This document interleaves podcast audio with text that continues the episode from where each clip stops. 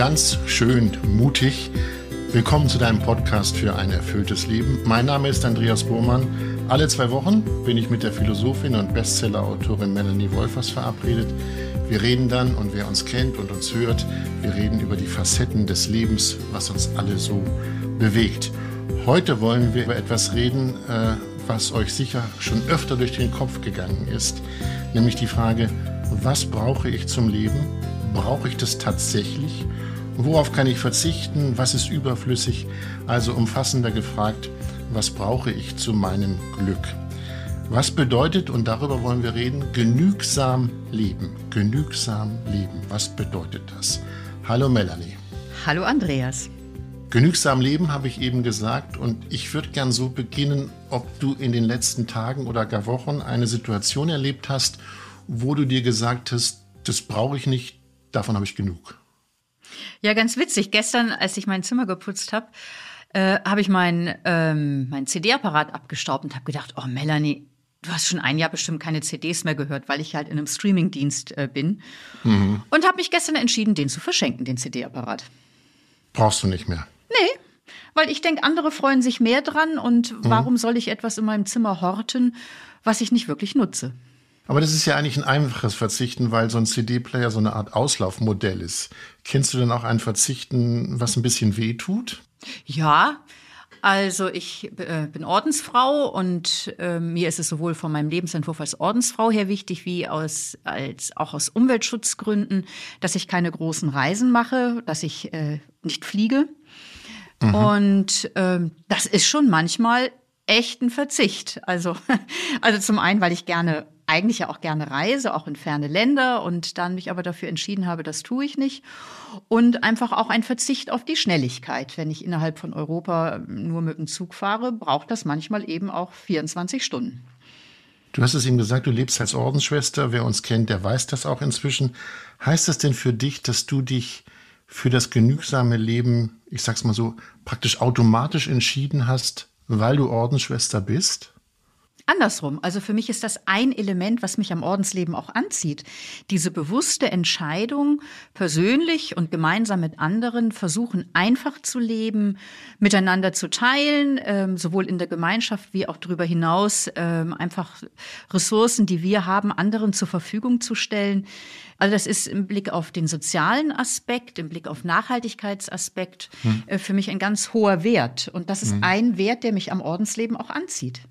Nachhaltigkeit äh, ist ein politischer Aspekt, auch darüber wollen wir später reden. Stichwort Reisen. Du warst in den vergangenen Wochen pilgern und du hast mir erzählt, du wurdest während dieser Pilgerreise gefragt, ja Melanie, was gönnst du dir eigentlich? Wo du dir doch als Ordensschwester kaum etwas kaufst. Was gönnst du dir eigentlich? Was hast du, geant was hast du geantwortet? Ja, ich finde diese Frage super interessant. Ja, was gönnst du dir eigentlich, wo du doch kaum etwas kaufst? Mhm. Ähm, weil in ihr wird so ein ganz selbstverständliche, unbewusste Gleichsetzung deutlich von Glück und Konsum, von dem ich gönne mir etwas, wenn ich mir finanziell etwas leiste, wenn ich mir etwas kaufe, wenn ich mir eine teure Reise leiste, äh, was auch immer. Mhm. Und das finde ich ja ganz spannend, darauf aufmerksam zu werden, auf diese so selbstverständliche oder in unserer Gesellschaft so selbstverständliche Verknüpfung von Glück und Konsum. Und das zugrunde liegende Glücksverständnis darin, Glück beruht darauf, was ich habe, an Besitz, was ich habe an Ansehen, wie ich aussehe, aussehe etc. Und dieses Glücksverständnis, denke ich, ist sehr, sehr anzufragen.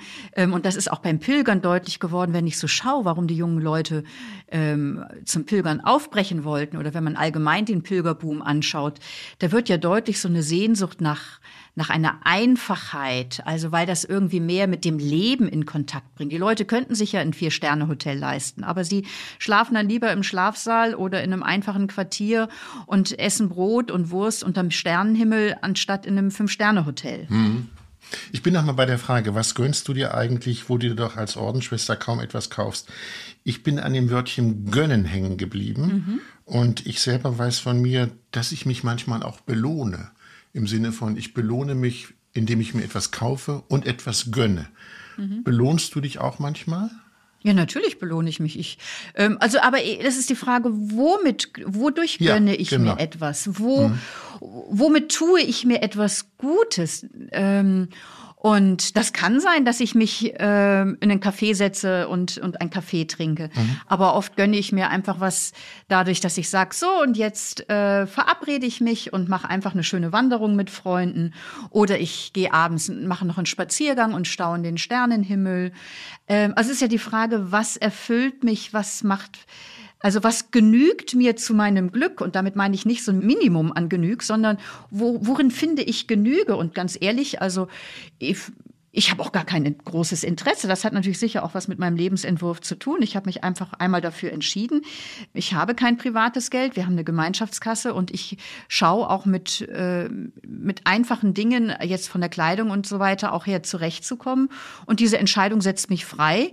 Dann brauche ich mich auch gar nicht zu fragen, Mensch, gibt es hier jetzt nicht ein Schnäppchen, was ich mir leisten möchte? Weil ich habe mich mhm. eh dafür entschieden, dass ich nicht nach Schnäppchen gucke, mhm. sondern nur kaufe, was ich brauche. Und das ist wenig. Ich habe über das Gönnen nachgedacht und äh, mich gefragt, was gönne ich mir.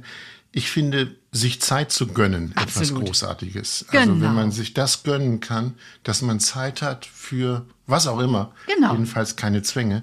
Genau. Och, das finde ich ein großes Gönnen. Ja, Aber, Entschuldigung, Andreas, dass ja. ich unterbreche. Das hm. möchte ich nochmal unterstreichen, weil hm. was macht, was ist, worin liegt denn ganz wesentlich der Reichtum unseres Lebens? Das Wertvollste ist doch wirklich Zeit, unsere Lebenszeit. Und wo, wofür nehme ich mir Zeit? Was ist mir wirklich wichtig? Hm. Und wir sind in so vielen Funktionen und Rollen drin und Aufgaben, dass es doch wirklich etwas ist, sich etwas zu gönnen, wenn ich mir Zeit nehme für das, was meine wesentlichen Belange sind. Beziehungen, Musik, Sport, ich weiß nicht was. Mhm. Genügsam leben, darüber reden wir heute in dem Podcast. Nun ist ja genügsam leben, was wir bisher besprochen haben, Melanie, eine freiwillige Entscheidung.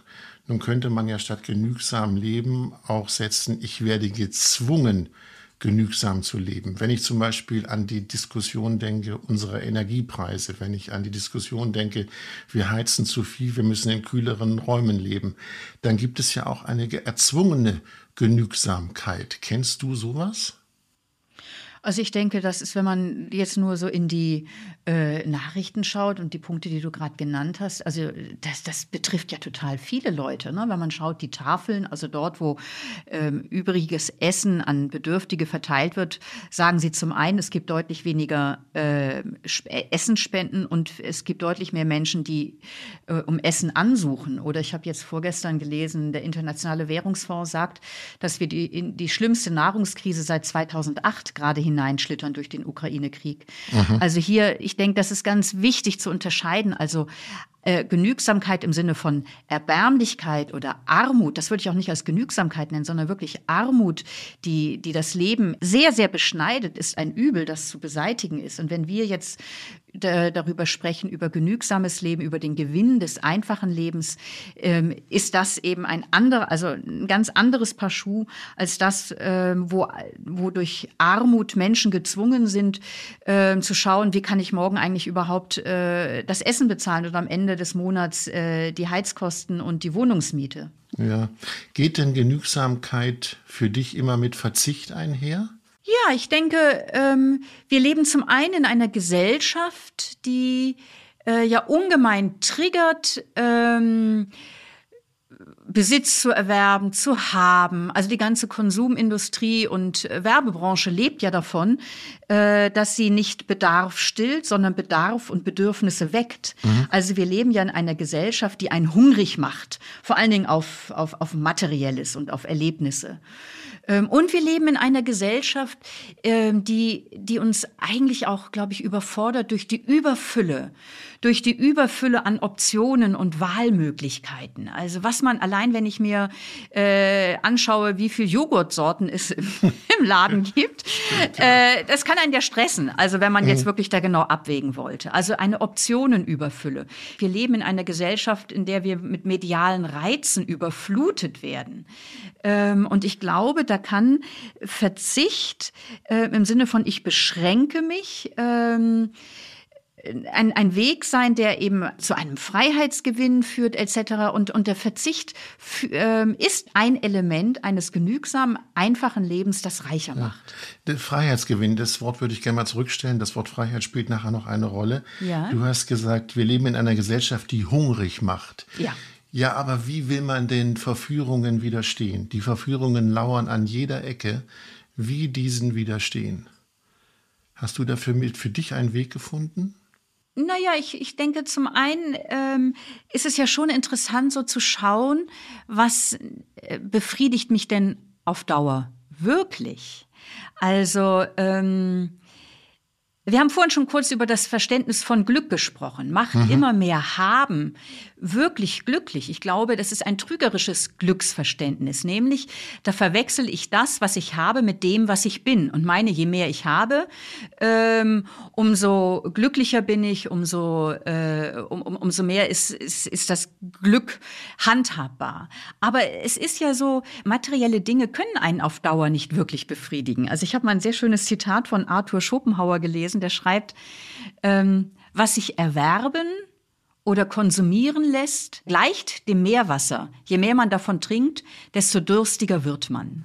Mhm. Finde ich cool. Mhm. Ähm, also es ist wie ein, was ich haben kann oder konsumieren kann, das gleicht dem Meerwasser. Je mehr ich davon trinke, umso durstiger werde ich.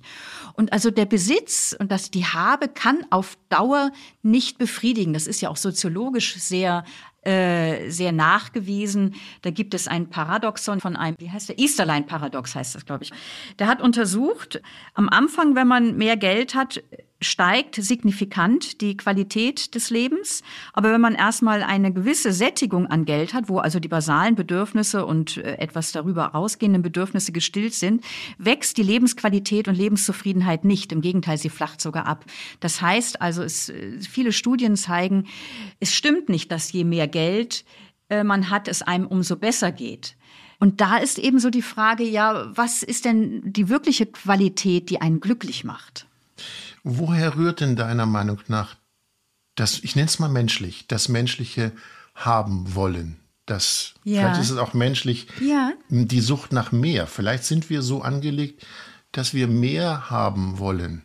Ja, ich glaube, das äh, Stichwort mehr ist ganz entscheidend. Also wir Menschen sind dadurch gekennzeichnet, dass wir nach mehr streben. Paul Ricoeur, ein französischer Philosoph, hat einmal gesagt, es gibt drei menschliche Grundantriebe oder man kann auch sagen Grundängste, nämlich mhm. wann habe ich genug, wann gelte ich genug, wann werde ich genug geliebt. Und irgendwie gibt es etwas Unersättliches in uns Menschen. Wir, wir haben nie genug. Wir haben immer das Bedürfnis, ich gelte nicht genug oder werde ich wirklich genug geliebt. Also es streckt, es gibt einen Hunger im Menschen, der, der in unseren Genen steckt und der auch unsere Geistigkeit ausmacht, unsere Seele ausmacht. Sonst säßen wir heute noch auf den Bäumen und hätten nicht die Erfindungen und Bequemlichkeiten, die, die uns auch, auch äh, zur Verfügung stehen. Die entscheidende Frage ist ja, glaube ich, was, was worin das, das Meer besteht geht. Genau, was ist das? Was ist das mehr für dich? Mehr. Die einen sagen, ich brauche mehr, ich brauche mehr Kleidung, ich brauche ein größeres Auto, ich brauche was immer auch, mehr. Es muss ja irgendwo eine Grenze geben, ne, wo man sagt, so, das mehr brauche ich nicht.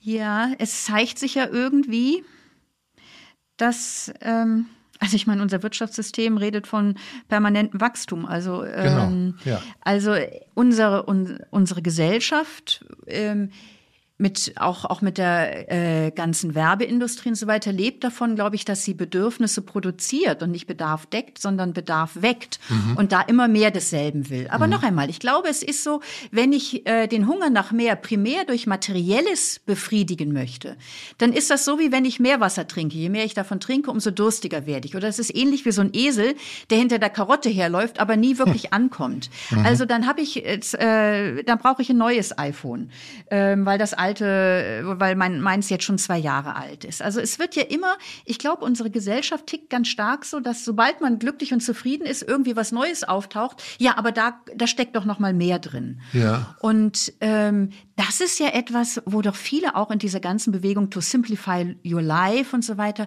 schon merken, ja irgendwie, ich habe zwar immer mehr, aber trotzdem fühlt es sich irgendwie ein Stückchen hohl an und Wesentliches mhm. geht verloren. Und das finde ich spannend. Ja, Melanie, ist das eigentlich deine Wortschöpfung? Ich habe von dir ein Wort gelesen, das heißt zu vielness. Also es gibt auch ein Leiden an zu viel.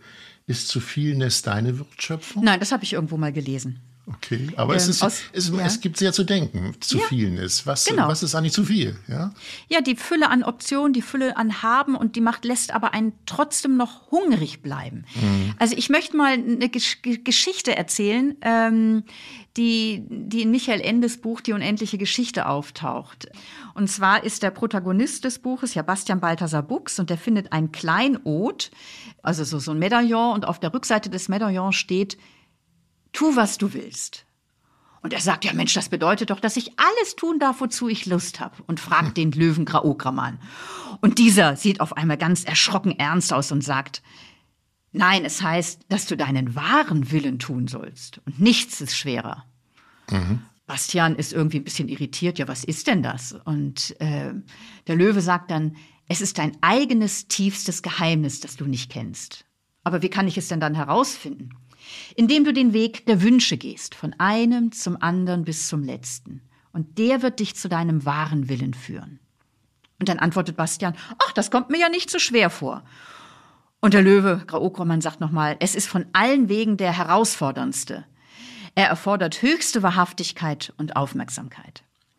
Und das finde ich eine ganz großartige Geschichte. Den Weg der Wünsche gehen vom einen zum anderen bis hin zu dem wahren wollen, wie es dort heißt. Oder ich würde es jetzt ein bisschen philosophischer formulieren, bis zu den existenziellen, tiefen Anliegen, äh, die ein Mensch hat. Und die sind natürlich immer auch unterschiedlich, weil wir alle einmalig sind und unterschiedlich gestrickt.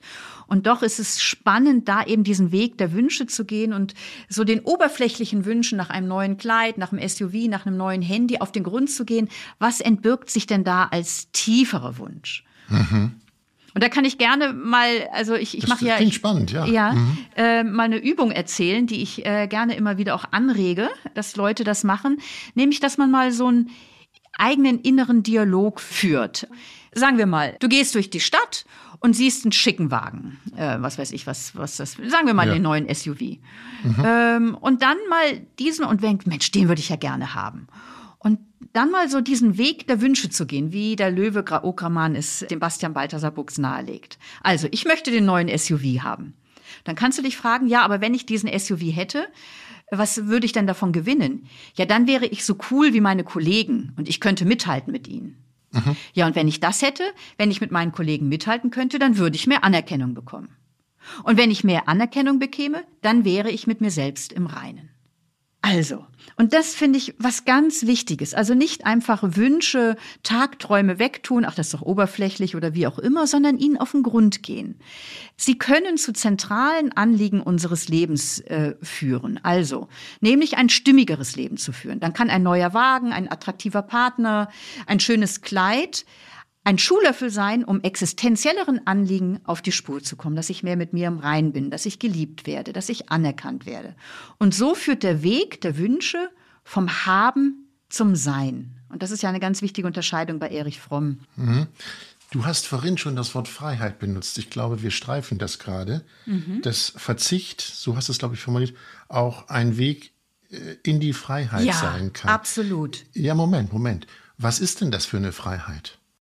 Eine Freiheit, dass ich mehr innengeleitet mein Leben führe und nicht einfach nur bedürfnisgeleitet, dass ich nach dem greifen muss, äh, was ich gerade haben möchte oder was mir von außen ähm, zugespielt wird. Also mhm. es kann, fängt tatsächlich an beim Einkaufen. Also wenn ich mich entscheide für einen einfachen Lebensstil, dann setzt mich das frei, in die Stadt zu gehen und nicht in jedes Schaufenster zu gucken und mich zu fragen, möchte ich das oder möchte ich das nicht. Ja. Und äh, frei sein bedeutet eben auch äh, eben von innen geleitet her leben und nicht einfach bedürfnisgeleitet oder Konsum getriggert. Mhm. Und frei sein bedeutet auch Prioritäten setzen können. Und das Leben winkt ja mit tausend Möglichkeiten.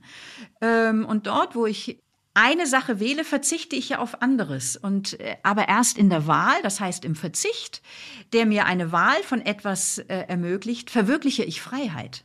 Das heißt, ich werde weniger von Bedürfnissen und Trieben oder von Sonderangeboten geleitet, sondern von dem, was mir wichtiger ist. Ja, du hast das vorhin mit dem Beispiel mit dem SUV, den ich gesehen haben soll auf der Straße, schön erwähnt. Der Kollege fährt den auch. Also, was machen wir, um freier zu leben mit dem Vergleich, der uns ja quälen kann? Mhm. Der Vergleich, die und der hat das, das habe ich mhm. nicht, das will ich auch. Mhm was tun mit dem Vergleich? Ah, Vergleich ist eine ganz blöde Sache. Ja, also zum auch. einen, glaube ich, ist das einfach was sehr Menschliches und wir leben ja auch immer wieder davon, also so zu, zu schauen, also Dinge in Relation zu setzen. Aber äh, also der Vergleich, wenn man sich mit anderen Menschen vergleicht, ist das echt ein Hund. Also entweder denkt man, oh, ich bin besser, ich habe mehr und äh, setzt sich da irgendwie das Krönchen auf und setzt sich äh, beim Siegertreppchen auf die oberste Stufe. Mhm. Ähm, aber eben die einsame, also die Nummer eins zu sein, ist eben auch einsame Spitze. Das heißt, es, äh, es, es schafft Distanz und, äh, und durchs Vergleichen äh, werden wir Menschen zu Konkurrenten untereinander. Oder ich vergleiche mich mit Menschen, die mehr haben und dann fühle ich mich elend. Also von daher finde ich das grundsätzlich erstmal eine spannende Frage, wenn man darauf aufmerksam wird. Ich, ja, ich, ich habe irgendwie mich. den Eindruck, ich hm. habe zu wenig. Mit wem vergleiche ich mich denn da gerade? Es gibt immer Menschen, die schöner, reicher, äh, erfolgreicher sind als ich. Mhm. Und da wirklich, also auch dem Vergleich einen Stopp zu setzen mhm. und zu sich zu kommen und nicht zu sagen, okay, was hat der oder was hat die, sondern so den Blick darauf zu lenken, was ist mir gegeben, was habe ich jetzt an Gaben, ja. an Talenten, an, äh, an einem warmen Dach über dem Kopf, an einem Körper, der sich durch die Natur bewegen kann, an Bequemlichkeit. Also wegzukommen vom Vergleich und haben wollen mhm. hin zum Schauen, was ist mir gegeben. Würdest du denn sagen, wenn wir über genügsames Leben sprechen, so was wir bisher so erwähnt haben, dass Menschen, die genügsam leben, angstfreier sind? Ja. Warum haben die weniger was, weniger Ängste? Weil, wenn ich aus dem Haben lebe oder aus dem, also wenn ich dieses Auto habe oder dieses neue Smartphone, dann bin ich glücklich. Oder wenn ich Erfolg habe, dann bin ich glücklich. Ähm, dann bringt das eigentlich in eine instabile Situation, weil im, sozusagen auf der Rückseite der Medaille, ähm, dass ich da eben etwas habe an Erfolg oder ein Auto oder ein Smartphone, ähm, kommt natürlich auch sofort die Angst, ja, das kann ich aber auch verlieren, denn was ich haben kann, das kann ich auch verlieren. Ja. Wenn ich aber genügsam lebe, das heißt, darauf schaue, was mir gegeben ist und was ich erlebe und damit, äh, dann kann das mich mit Dankbarkeit und Zufriedenheit erfüllen. Und das schenkt eine andere Sicherheit mhm. als die Sicherheit, die der Besitz gibt. Der Fokus geht auf das, was da ist und nicht auf das, was ich besitze oder erwerben will. Auch der Fokus ist das, was, was mir, ja, was, was da ist und nicht, was ich haben möchte. Melanie, jetzt muss ich dir eine Frage stellen, die dir wahrscheinlich ähm, ein bisschen Kopfzerbrechen bereiten wird. Na? Bist du als Ordensschwester manchmal stolz darauf, mit weniger auszukommen? Nö. Das war, ja, ich erzähle, Nein, wie, ich, wie, ja. wie, wie, ich auf die Frage gekommen bin. Mhm. Du hast eben gesagt, manche Menschen sagen, ich habe das, ich habe das, ich habe das und wollen sich damit abheben von den anderen. Ja. Nun habe ich mir überlegt, ob man sich auch abheben kann von den anderen, indem man sagt, ich, komme mit weniger aus. Ja, ich brauche das nicht. Ich bin ja. die Heldin der Askese. Ja, ja also, schönes Wort. Äh, ja, also, lass mich ein Wort hinzu. Ich habe so manchmal den Verdacht oder im Moment den Verdacht, dass Hörerinnen und Hörer sagen, ja, Melanie und Andreas, die könnten auch im Himalaya in einer Höhle sitzen und vor einer Kerze und das würde ihnen genügen. Nee, ich würde viel zu sehr frieren. Geht gar nicht. Äh, äh, ich auch. Mir wäre jetzt auch ein bisschen vielleicht zu still, weiß ich nicht genau. Nein, aber du weißt, was ich meine, ja? Dass wir so eine, dass man in so eine Rolle schlüpft von wegen, ja, Verzicht, Askese also genusslos, ja, Nein. freudlos. Ja, ja, ja, das wäre ganz, ganz falsch. Also äh, natürlich, es gibt und das finde ich dann auch ein Verz einen schrägen Verzicht und den gibt es ja auch immer wieder in religiösen Traditionen verschiedenster Couleur, auch in den verschiedenen Re Weltreligionen, äh, dass so das Genuss, das Materielles, das Welt verachtet wird. Mhm. Aber das widerspricht ganz und gar so dem Grundverständnis auch des, des, des biblischen Glaubens. Ähm, also wenn, wenn wir jetzt hier über den Gewinn eines einfachen Lebens sprechen, warum weniger wirklich mehr ist und glücklich macht, dann ist das ja ein Ausdruck auch von, äh, von Durst nach Leben. Ähm, also ich sitze jetzt hier äh, nicht und esse nur Brot und trinke Wasser, sondern ich, ich genieße auch, auch gern. Und ich glaube, das hat auch was mit Einfachheit zu tun. Also ich bringe noch mal das Pilgern. Also wie schön ist es, ähm, wenn man äh, einige Stunden unterwegs ist, an einer Quelle im Schatten in Italien zu sitzen, auf einem, äh, auf einem Berghang und äh, frisches Wasser zu trinken und Brot zu essen. Also das ist ein Genuss, den ich selten in Restaurants erlebe. Mhm. Also es geht drum, also einfaches Leben, das, das bringt ja viel mehr, glaube ich, mit, äh, mit elementaren Bedürfnissen und elementarem Erleben in Kontakt als die vielen artifiziellen Bedürfnisse, also künstlichen Bedürfnisse, die uns auch zumüllen. Mhm. Ich bin da, gehe da mit dir und ich habe ein anderes Beispiel für ja? überraschende Genügsamkeit. Ich habe mal für ein paar Wochen eine Wohnung in Paris angemietet, ohne zu wissen, wie sie aussieht. Und bin in diese Wohnung gekommen und es stand kein Möbelstück drin. Es stand gar nichts drin. Es stand nur eine Matratze lag auf dem Boden. Mhm. Und die Vermieterin hatte auch einen kleinen asiatischen Tick, nämlich alle Fenster waren mit äh, Pergament zugeklebt, sodass man im, sich in japanischem Gebäude fühlte. Okay. Und das Wunderbare war, es stand in einer Ecke eine Vase mit einer Blume. Aha. Und ich habe so da im Nachhinein darüber nachgedacht, und das wäre jetzt die Frage an dich, ob Genügsamkeit auch einen Blick für Wesentliches ja, schafft. Absolut. Also ich hatte die, die Blume bekam eine irre Bedeutung, weil es war das einzige dekorative Stück. Und ich dachte, ja, plötzlich nehme ich sie anders wahr. Daher ja. meine Frage. Ja. Ich glaube, grundsätzlich führt, das ist ja auch die ganze Minimalismusbewegung, ähm, das bewusste Weniger zu einem achtsameren Umgang mit sich und dem Leben zu einer größeren Aufmerksamkeit. Ich kann den Glanz des Einfachen entdecken und die Schönheit des Alltäglichen. Mhm. Mhm.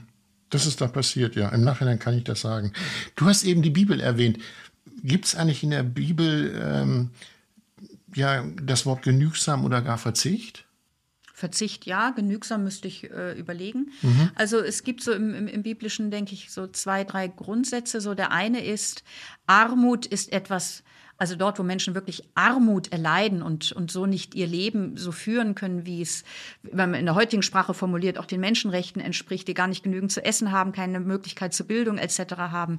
Äh, Armut widerspricht der Schöpfungsordnung, ist etwas Übles und das gilt es zu bekämpfen. Und von daher ist mhm. die Bibel ja auch durchzogen von flammenden Plädoyers, Gerechtigkeit zu schaffen.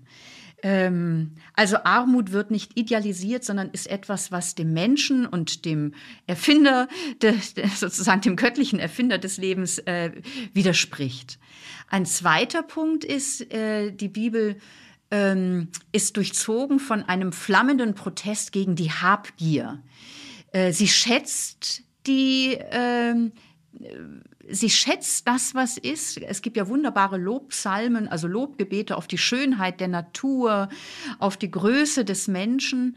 Ähm, also sie schätzt äh, das Natürliche, aber sagt, bereichere dich nicht dadurch. Also die Habgier, die also zum einen zu Ungerechtigkeit führt und zum anderen dem wahren Hunger des Menschen, nämlich nach Beziehung, nach Liebe und Geliebtsein, nicht wirklich entspricht. Also wir können unseren Hunger im tiefsten nicht durch Besitz und Materielles äh, stillen, sondern durch, durch Beziehung, durch, durch Sinn, durch Schönheit. Mhm. Würdest du sagen, Religionen helfen, genügsamer zu leben. Ich will niemanden jetzt zur Religion bekehren. Ja, ja. Aber ich weiß und habe gelesen, im Buddhismus ist Gier, die Gier, eine Ursache für Leiden. Ja, ist es. Ja, Absolut. ist es. Das würde ich auch nicht ja. bestreiten. Aber meine mhm. Frage ist, ob Religionen dabei helfen können, genügsamer zu leben. Ja, und zwar in zweifacher Hinsicht. Zum einen auf der konkreten Ebene. Es gibt ja ganz viele Hilfestellungen, Vorschläge, wie wir so dieses Streben nach immer mehr, über das wir vorhin gesprochen haben, gut kultivieren können, ob es jetzt angefangen ist von Fastenzeiten oder der Sonntag oder der Sabbat, der eben unter anderem dem dient, dass man nicht immer nur arbeitet und Geld verdient und konsumiert, sondern mhm. äh, einfach auch genießt, Zeit hat, sich schenkt, also aus diesem Radel von immer mehr aussteigt. Also zum einen bieten die Religionen viele Wege an, diese Sehnsucht zu kultivieren kultivieren Und tiefer liegend nochmal, wir haben ja vorhin darüber gesprochen, was meint denn überhaupt dieses Meer? Also wo dieses Streben nach dem Meer, den Hunger, den der Mensch kennzeichnet, ähm, wo wir diese Stillung des Hungers suchen. Und da sagt äh, die religiöse Tradition und unter anderem eben auch die biblische Tradition, dass so dieses Streben nach immer mehr als eine Gottes Begabung gelesen werden kann. Im Lateinischen heißt es capax dei, das heißt also letztlich, äh, also wir haben eine Gotteskapazität oder anders gesagt, weil wir Menschen eine Ahnung von göttlicher Fülle haben, begeben wir uns nicht zufrieden mit dem Begrenzten. Es ist das andere Meer. Es ist, es ist das, das, andere Meer. Also diese Sehnsucht nach, ja. nach Beziehung, nach Liebe und Geliebtsein ist aus christlicher Sicht, hat das eine spirituelle Tiefendimension. Wenn du dich erinnerst, wir sind vorhin ein, mal den SUV runtergegangen. Ich bin mehr genau. mit mir im Reinen. Ja. Man kann auch sagen, was weiß ich, äh, die, man kann auch fragen, ich, warum möchte ich ein schickes Kleid haben? Kommt man nachher am letzten dann landen? Ja, ich werde mehr angenommen, ich werde mehr geliebt und ich fühle mich liebenswerter und kann mich selbst mehr bejahen. Mhm. Da kommen wir so zu tiefen existenziellen Herzenssehnsüchten. Und aus christlicher Sicht wird hier eine spirituelle Tiefendimension deutlich, nämlich, dass sozusagen diese Sehnsucht eine göttliche Innenseite ist, die in jedem Menschen schlummert, die den Weg weist zum wahren Glück. Und dieses Meer, woraufhin man denn zielt, das können wir Liebe nennen, und die Religionen geben diesem woraufhin den Namen Gott. Gott ist wie eine Chiffre für diese immer größere und letztlich erst grenzenlose Wirklichkeit, in der wir beheimatet sind. Wie schaffe ich es aber, wenn ich bisher so gelebt habe, wie ich gelebt habe, mich auf den Weg zu begeben? Ja. Wie, wie schaffe ich das? Also, ähm, ein Punkt, ähm, schreib auf, was denkst du, was du brauchst, um glücklich zu sein? Also, weil unsere Gesellschaft lebt ja davon, dass sie uns verspricht, wenn du dieses oder jenes hast, dann bist du glücklich. Oder wenn du Erfolg auf, aufweisen kannst, dann bist du jemand, bist ein gemachter Mensch. Also mal alle Ideen aufschreiben, was braucht, was meine ich, was ich brauche, um glücklich zu sein. Und das hm. dann mal kritisch auf den Prüfstand zu stellen. Nährt mich das? Was nährt mich wirklich? Und was, ähm, was ist eigentlich eher von außen anerzogen? Mhm. Also das finde ich einen ganz wichtigen Punkt. Also so die Glücksversprechungen, die uns gemacht werden, auch in der Gesellschaft, kritisch zu überprüfen ähm, und zu schauen, äh, stimmt es denn wirklich, dass wenn ich diese oder jene Reise mache, äh, nährt mich das auf Dauer wirklich oder kann eine andere Weise des Urlaubs äh, vielleicht auch äh, noch mal in der tieferen Weise die Seele sättigen und berühren. Das mhm. ist so ein Punkt. Aufschreiben, was denkst du, was du brauchst, um glücklich zu sein und das dann mal wirklich zu überprüfen. Schau, was wenn du an die Highlights der vergangenen Jahre denkst, was waren wirklich erfüllende, glückende Momente? Und das dann mal gegenüberstellen. Ein zweiter Punkt, äh, ich denke so, die Kultur der Dankbarkeit. Also darauf zu schauen, Dankbarkeit bedeutet, dass mich mit Zufriedenheit erfüllt, was ich habe und erlebe. Und da den Fokus wirklich auch drauf zu richten. Da kann man dann zum Beispiel mal eine Körpermeditation machen und zu schauen, wow, also wirklich mal aufmerksam werden, ich atme wie von selbst, ich kann gehen, mein Körper äh, leistet ganz viel, ohne dass ich irgendwas dazu beitrage. Und das kann Dankbarkeit und Zufriedenheit wecken. Und genügsam heißt ja, ich erlebe ein Genug in dem, was mir gegeben ist. Also weniger der Blick darauf, was ich noch haben möchte, was ich nicht habe, sondern was mir gegeben ist. Melanie, ich danke dir für diese Gedanken. Es gibt viel nachzudenken, wenn ich dir zuhöre. Ich mache jetzt einen kleinen Schnitt mit einer vielleicht etwas ja, wackeligen Brücke. Wir produzieren ja einen Podcast und du hast vorhin gesagt, es geht bei der Zufriedenheit und bei der Art und Weise zu leben nicht um bereichern. Wir können, glaube ich, ehrlich sagen, wir bereichern uns an diesem Podcast nicht. Würdest du mitgehen? ja. Also zumindest nicht, nicht, wir bereichern uns nicht materiell, wir bereichern uns mit dem anderen mehr, würde ich mal so sagen. Genau, mit der Freude, hoffentlich ja, Menschen zu bereichern. Ja, und auch selber auf Gedanken zu kommen und über Dinge nachzudenken. Aber dennoch freuen wir uns, wenn ihr uns unterstützt in der Art und Weise, wie wir arbeiten. Und Melanie, du weißt, wie das geht, ohne uns bereichern zu wollen. Ja, also ähm, wenn ihr den Podcast mit Gewinn hört, wäre es für uns eine Freude, wenn ihr unseren Podcast wertschätzt, ähm, indem ihr äh, ihn unterstützt. Das ist möglich durch Steady. Äh, das findet ihr unten in den Shownotes oder auf meiner Homepage. Äh, da könnt ihr einen monatlichen Beitrag, einen kleinen Beitrag von 2,50 Euro bis zu einem großen Beitrag, 10, 15, 20 Euro im Monat, äh, ein Abo abschließen, was jederzeit kündbar ist und so dadurch den, ja, auch die Wertschätzung des Podcasts ausdrücken und äh, ihn einfach dadurch auch fördern. Genau. Es ist keine Bereicherung, es ist einfach das, was wir an Kosten haben, decken zu wollen. Rückblickend, äh, rückfühlend, äh, Melanie, haben wir was vergessen? Ja. Wir, ja, was haben mhm. wir vergessen? Ganz wichtiger Punkt, vielleicht gibt es das irgendwann noch mal in einem anderen Podcast. Wir haben jetzt über den persönlichen Gewinn von Einfachheit und Verzicht gesprochen mhm. und nicht von dem sozialen Aspekt und dem globalen Aspekt, äh, warum ein einfaches, genügsames Leben dran ist. Und da möchte ich einfach nur zwei Sätze sagen, weil mir das ganz, ganz wichtig ist. Also mhm. Ähm, einfaches Leben hat etwas damit zu tun, zu teilen, ähm, weil heute gehen, ich glaube, um die knapp 900 Millionen Menschen hungrig ins Bett, aber es ist nicht, äh, es liegt nicht daran, dass es zu wenig Essen auf der Welt gäbe, sondern weil es nicht gerecht verteilt wird. Ähm, also es gab mal so diesen Slogan aus der Eine Weltbewegung, einfach leben, damit andere überleben. Das halte mhm. ich für einen ganz wichtigen Aspekt, den Aspekt der Solidarität und des Teilens und im Blick auf sozusagen den globalen Aspekt, wenn wir denn als Menschheit eine Zukunft haben wollen und auch eine menschenwürdige Zukunft, wo, äh, dann ist Verzicht und einfache Leben keine Option, sondern ein Muss äh, im Blick auf den Ressourcenverbrauch und die Klimakatastrophe. Und jetzt habe ich aber auch noch eine Frage an der Stelle. Ja. Wenn uns Wirtschaftspolitiker zuhören ja. würden ja. oder Wirtschaftswissenschaftler, die von dem Wort Wachstum leben, mhm. Wachstum ist das Wort überhaupt in der Politik, die bekämen doch wohl graue Haare, wenn sie uns jetzt gehört hätten. Ja, vielleicht bekämen sie graue Haare. Und das könnte ihnen ja durchaus stehen. Doch viel entscheidender wäre, dass sie ihre grauen Gehirnzellen anstrengen, um ein neues Wirtschaftsmodell zu entwickeln.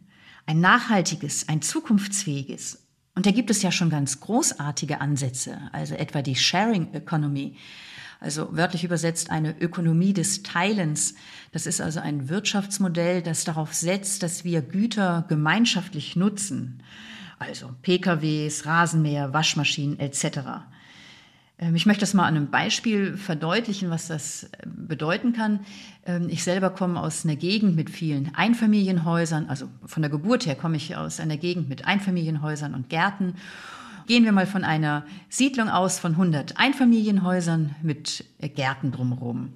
Da wird es wahrscheinlich so um die 90 Rasenmäher stehen, die den aller, aller, aller, aller, allergrößten Teil ungenutzt in Garage oder Keller stehen. Denn weder im Winter wird gemäht ähm, und wenn es hochkommt, vielleicht im Frühjahr bis Herbst alle 14 Tage. Statt dass nun 100 Rasenmäher in der Gegend äh, beziehungsweise in Kellern oder Garagen rumstehen, ähm, setzt die Sharing Economy darauf, dass man es so organisiert, dass vielleicht drei oder vier Rasenmäher dort zur Verfügung stehen, die dann eben genutzt werden von der gesamten Siedlung. Was wäre der Effekt? Es würden ungemein viel Ressourcen gespart, also an, äh, wirklich an Gütern, um das zu produzieren überhaupt, diese Rasenmäher. Und die einzelnen Haushalte würden viel Geld sparen, denn sie würden sich sowohl den Einkauf wie die Wartungskosten sparen. Also hier wird deutlich, es geht bei der Sharing Economy nicht um einen verbissenen Verzicht, der uns irgendwie in ein Steinzeitalter zurückführt, sondern darum, kreativ anders Wirtschaft und gesellschaftliches Leben zu denken. Und da wäre es großartig und total wichtig, dass sich die besten Köpfe dieser Welt äh, anstrengen, dass sie ihre grauen Gehirnzellen auf Hochtouren laufen lassen, um ein solch zukunftsfähiges und äh, nachhaltiges Wirtschaftsmodell zu entwickeln, das eben auch den zukünftigen Generationen ein menschenwürdiges Leben ermöglicht. Du hast es gesagt, ich höre das und ich bin sicher, es lohnt sich darüber noch mal einen extra Podcast zu produzieren. Ja. Und die Zeiten sind so, dass das Thema uns bestimmt nicht verlassen wird. Jetzt würde ich gerne einen Punkt machen, wenn du einverstanden bist, Melanie. Ja. Dann sage ich Tschüss nach Wien und hab noch einen schönen Tag. Tschüss nach Hamburg, Andreas. Danke.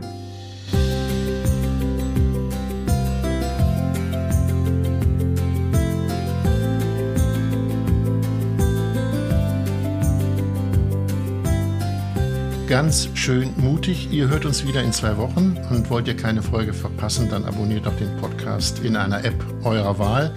Wir freuen uns über Kritik, über Lob und über Sternchen.